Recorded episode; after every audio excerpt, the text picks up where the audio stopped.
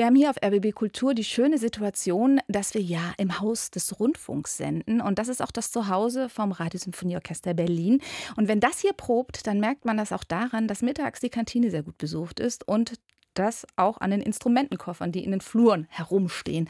Heute sind es sogar noch mehr Menschen, denn der Rundfunkchor, der ist auch da und Gesangssolisten. Sie proben nämlich die Missa Solemnis von Ludwig van Beethoven. Vorhin habe ich mich in die Probe geschlichen und diese Energie mitbekommen, die durch die Musik entsteht, durch die Sängerin, die Sänger, den Chor und das Orchester. Gerade ist die Probe zu Ende gegangen und Wladimir Jurowski ist aus dem großen Sendesaal ins Studio gekommen. Wladimir Jurowski ist der Chefdirigent des Orchesters. Guten Abend, Schön, dass Sie da sind. Ei, jetzt das, das Mikrofon haben wir vergessen. Hier ist es. Guten Abend. Ähm, lassen Sie uns zuerst mal über Beethoven sprechen, über damals. Ähm, die Missa Solemnis ist ja nicht Beethovens bekanntestes Werk, aber er selbst hat es am Ende als sein gelungenstes eingeschätzt. Vier Jahre lang hatte er daran gearbeitet. Er muss damit mit sich sehr gerungen haben, diese Messe aufzuschreiben. Warum? Ähm, Beethoven war ja kein ähm, Katholik, äh, im, also er, er war, war, als katholisch getauft worden, aber er war kein aktiver, kein aktiver Kirchengänger und interessierte sich auch für die östliche Philosophie. Er hat Kant gelesen, anscheinend sogar Schopenhauers Welt als Wille und Vorstellung, die in den Jahren erschienen, hat er auch gelesen und interessierte sich für Buddhismus, auch für Islam ähm, in der, so wie es damals äh, die ähm, Orientalisten äh, wie Herder oder Goethe beigebracht haben. Also es war für Beethoven alles äh, vom lebendigen Interesse. Aber er schrieb dieses Werk ähm, für seinen ehemaligen Schüler, Erzherzog Rudolf, dem auch das Erzherzog-Trio gewidmet ist und äh, der den äh, Solopart, den Klaviersolopart beim Trippelkonzert angeblich sehr gut gespielt hatte, als 15-Jähriger. Und dieser äh, Erzherzog Rudolf wurde im Jahr 1819 zum Erzbischof von Olmütz erhoben. Und Beethoven wollte ihm sozusagen ein Geschenk zu seiner Intronisierung machen ähm, wurde aber irgendwie sehr, sehr spät mit seinem Auftrag fertig. So spät, dass er es erst drei Jahre nach der Intronisierung von äh, Rudolf ihm schenken konnte. Und das wurde wirklich zu seinem Opus Magnum. Was wollte er sich äh, denn mit der Messe äh, für sich erreichen? Gab es da was? Hatte er eine Suche nach etwas Höherem, nach doch einer Begegnung mit etwas Göttlichem gesucht?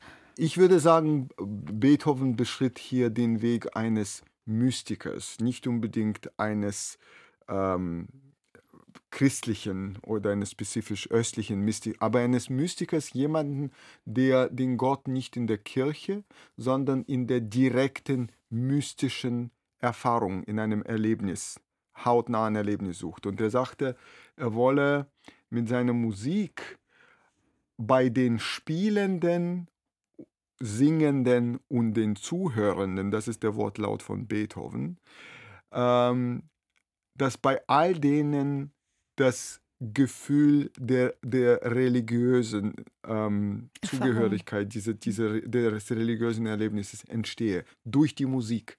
Also ein mystisches Erlebnis. Und ich glaube, er war wahrscheinlich nach Johann Sebastian Bach nach seiner Hammondmesse der erste, der eine derartig lange alle Vorstellungen von der Länge einer klassischen Messe äh, springende Messe komponiert hat. Ja, die ist tatsächlich so lang, dass man sie in kirchlichen Gottesdienst tatsächlich unmöglich aufhören könnte, weil, weil der, der Gottesdienst dann so fünf Stunden dauern würde. Er hat über seine Messe geschrieben ein Motto. Es heißt, von Herzen möge es wieder zu Herzen gehen. Das steht über dem ersten Satz tatsächlich, aber es sind auch noch andere Überschriften, die auch etwas ungewöhnlich sind. Zum Beispiel äh, über dem letzten Satz Donna nobis pacem ähm, steht Bitte um inneren und äußeren Frieden. Und das muss man erstmal verstehen, was er hier meint. Der äußere Frieden ist die Abwesenheit von Krieg. Das ist wenigstens klar. Aber was der innere Frieden bedeutet, das versteht man erst, nachdem man den Satz gehört hat, wo dieses verrückte, ähm, gehirnsprengende Fugato vorkommt, bei dem man wirklich das Gefühl hat, ein, ein menschliches Bewusstsein zersprengt, wird atomisiert und, und verläuft in alle Richtungen gleichzeitig. Das ist dieser innere Krieg mit sich selbst, das Ringen mit sich selbst, was Beethoven im Endeffekt durch die Religiosität ähm, beheben und kurieren will, bei sich und bei anderen Menschen. Wenn Sie das dirigieren, auch gerade das äh, Donna Nobis Pacem, also Gib uns Frieden, ähm, wie wirkt diese Musik auf Sie jetzt in dieser Zeit?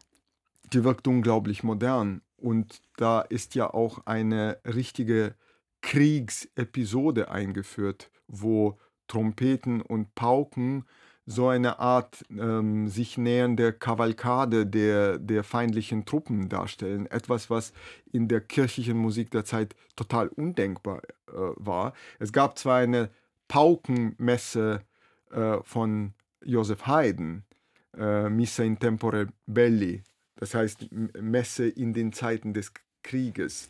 Da ist ein Paukensolo im Agnus Dei zu hören am Ende, aber das ist wirklich nur als Symbol vielleicht für militärische Musik. Bei Beethoven hört man tatsächlich die feindlichen Truppen sich nähern, wahrscheinlich die Truppen von Napoleon. Denn er mit den Trompeten ja und den Pauken. Mit den Trompeten außen. und den hm. Pauken. Und dann passiert etwas Unglaubliches, nämlich die Solisten fangen an, wie in einer Oper, rezitativisch, und zwar mit der Angabe von Beethoven ängstlich, timidamente. Ähm, Agnus Dei miserere nobis zu schreien und der ganze Chor soll im Fortissimo miserere nobis schreien. Es heißt, die Messe wird zu einer Oper, zu einem theatralischen Stück. Und wie geht's aus? Es geht friedlich aus, denn das Donna Nobis Pacem kehrt zurück, aber dann gibt es eben dieses schon erwähnte Fugato, wo der innere Unfrieden präsentiert wird. Und das Ende ist absolut verblüffend, denn das Stück endet ohne Chor und relativ leise. Der Chor darf nicht am Schluss mitsingen.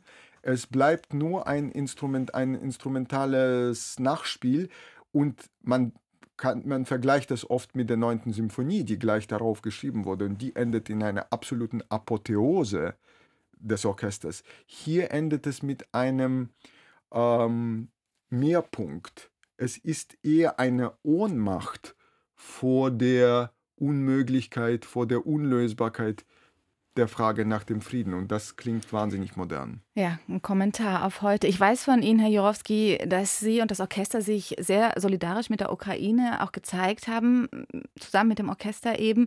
Der Krieg im Nahen Osten beschäftigt Sie natürlich auch. Haben Sie da auch was geplant? Wir haben nichts Spezielles geplant, äh, als wir diese Missa Solemnis vor Jahren äh, programmiert haben. Aber jetzt kam es uns vor wie ein ähm, absolut ähm, omenhaftes Zusammenprall der, der, der Ereignisse, das, die Missa Solemnis, die so unglaublich modern und wie eine Reaktion auf die heutigen Ereignisse ist, dass sie auf unserem Programm jetzt steht, in den Tagen um den 9. November herum, wo äh, sich ähm, die Reichspogromnacht zum 85. Male jährt und seit einem Monat beschäftigen uns die, die schrecklichen Ereignisse im Nahen Osten. Natürlich ist das eine Antwort darauf. Wir werden auch ähm, hoffentlich heute Abend ein kleines Statement im Internet auf sozialen Netzwerken veröffentlichen, wo wir einen Ausschnitt aus der Messe im Namen aller Beteiligten ähm, spielen und den Menschen in Israel widmen. Wobei ich hier sagen muss, äh, mir geht es nicht nur um, natürlich zuallererst ging es um die ermordeten Menschen äh, nach dem Angriff der Hamas, diese über 1400 Menschen, äh, unter ihnen kleine Kinder, Babys, Frauen, schrecklich. Dann die 200, über 200 Geiseln.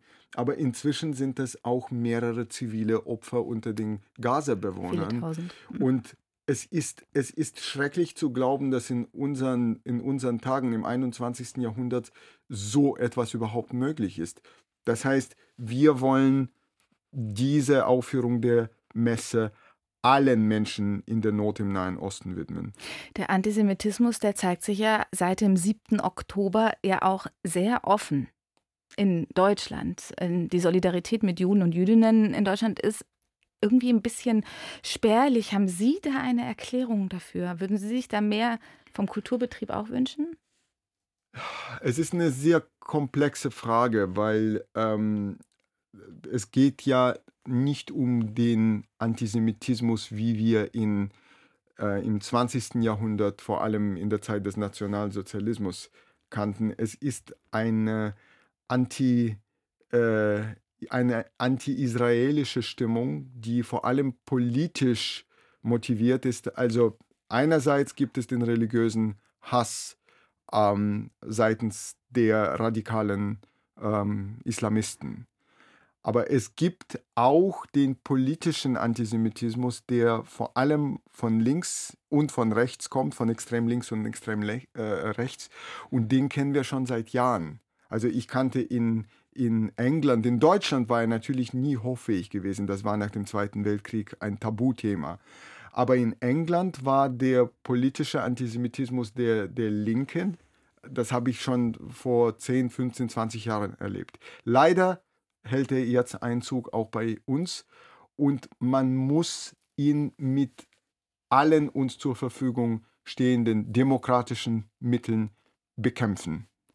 Und ich finde, wir, die Kulturschaffenden, müssen uns auch dazu positionieren, wie zu jeglicher Ausdruck des, ähm, der Men Menschenverachtung, der Verachtung der menschlichen Würde sagt Wladimir Jurowski. Am kommenden Sonntag, übermorgen, dem 12. November, führt, äh, führt der Rundfunkchor Berlin und das Rundfunkorchester Berlin unter seiner Leitung die Missa Solemnis von Ludwig van Beethoven in der Berliner Philharmonie auf.